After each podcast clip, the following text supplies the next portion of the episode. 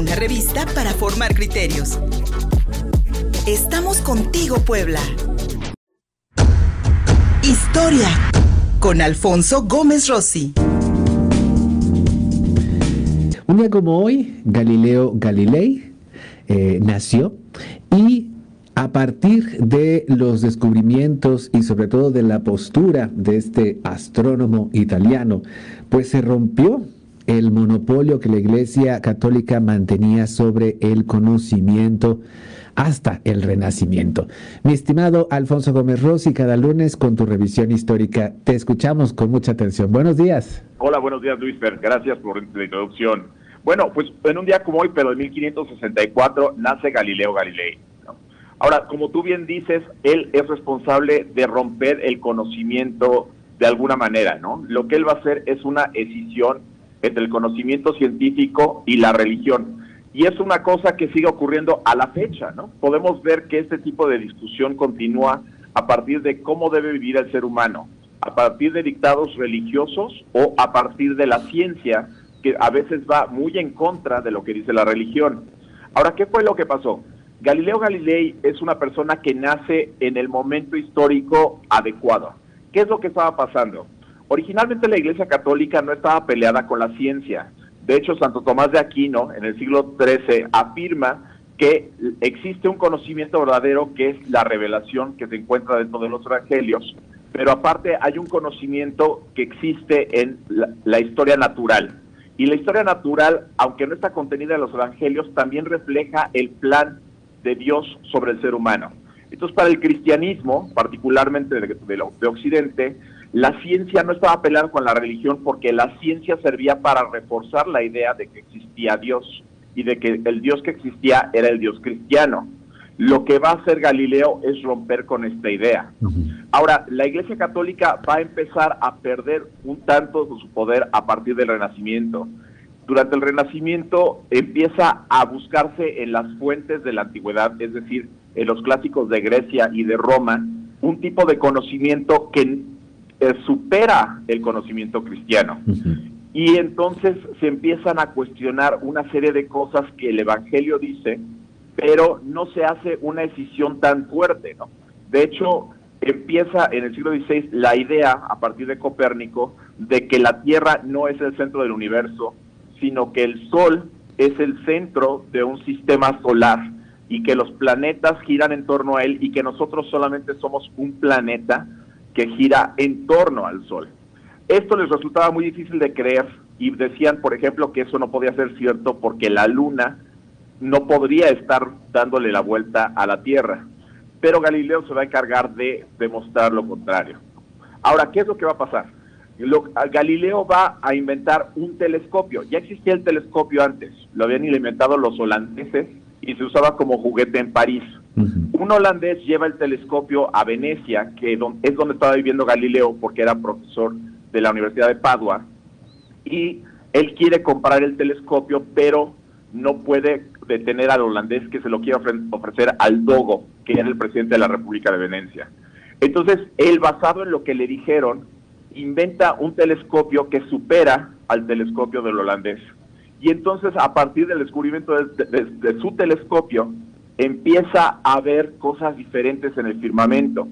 Se da cuenta, por ejemplo, que Saturno tiene anillos, no es una esfera. Se da cuenta que la luna tiene cordilleras y tiene cráteres. Se da cuenta también que hay cuatro lunas en torno, en torno a Júpiter. Y se da cuenta que hay manchas en el Sol. Se da cuenta entonces de todo esto y esto contradice el conocimiento de la Biblia. Pero en ese momento la Iglesia Católica era un poco lo que podríamos decir un tanto cínica. Por un lado, recordemos que los papas del Renacimiento se habían caracterizado por su corrupción. Y por otro lado, practicaban una fe a veces en, eh, en apariencia hacia el público, pero en privado tenían otras creencias.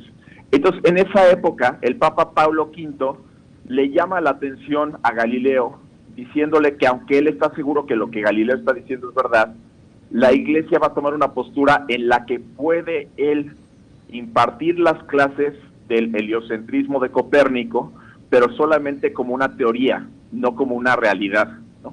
Pero a medida que los, los descubrimientos de Galileo se van haciendo mucho más fuertes este, y se van corroborando además, porque Galileo propone algo interesante, que los experimentos se tienen que probar a partir de que los haga la persona y otras personas puedan hacer el mismo experimento para comprobarlo, cosa que no se hacía antes porque solamente se citaba Aristóteles.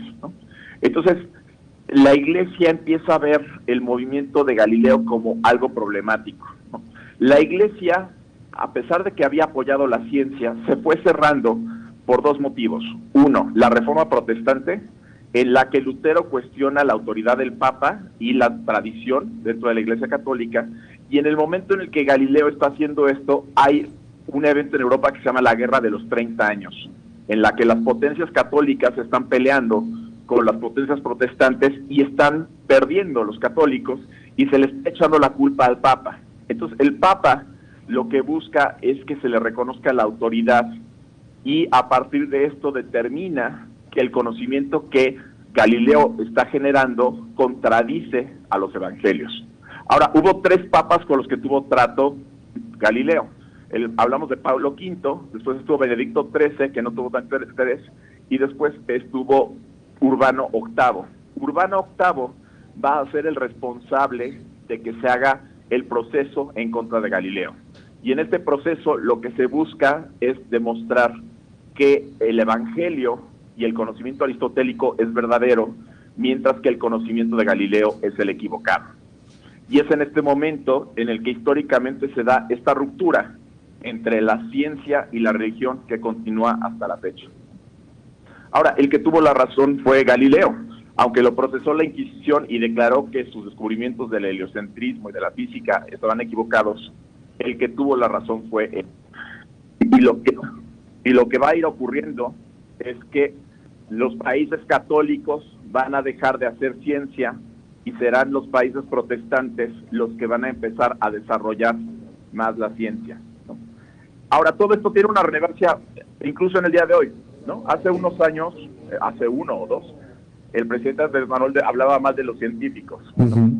Ah, decía que los científicos en algún momento habían apoyado al partido equivocado, refiriéndose a los científicos de Porfirio Díaz, que es un movimiento que no se caracterizaba por la ciencia en sí, sino que era un movimiento de personas que seguían el positivismo francés y la idea de la evolución, pero no podríamos catalogarlos como científicos en ese sentido, porque la ciencia tiene la finalidad de hacer una propuesta y poderla comprobar y demostrar a partir de la comprobación si es falaz o es verdadera, ¿no?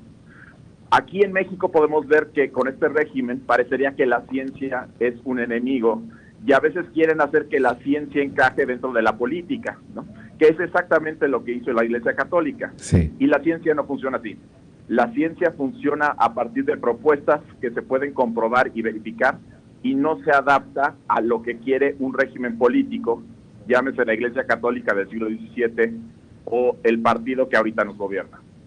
Mira, mi estimado Alfonso Gómez Rossi, qué analogía tan, tan interesante porque eh, el menosprecio a la ciencia, al, al, al, conocimiento humano, a los datos, a los datos que nos dan certeza, que, que, nos permiten medir el avance o el retroceso de una sociedad, pues no es la primera vez que sufre estos embates. Galileo Galilei, como bien dices, es el ejemplo, el, el ejemplo ideal en la historia de la humanidad y sin embargo se mueve.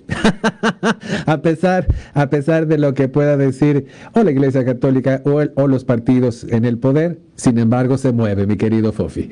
Exacto. Muchísimas gracias, Alfonso Gómez Rossi, amigo mío, para la gente que te escuchó, que te quiera seguir en redes sociales, ¿cuáles son las vías? En Twitter, arroba 5 Muchísimas gracias, Fofi. Síguenos en Facebook y en Twitter. Estamos contigo, Puebla.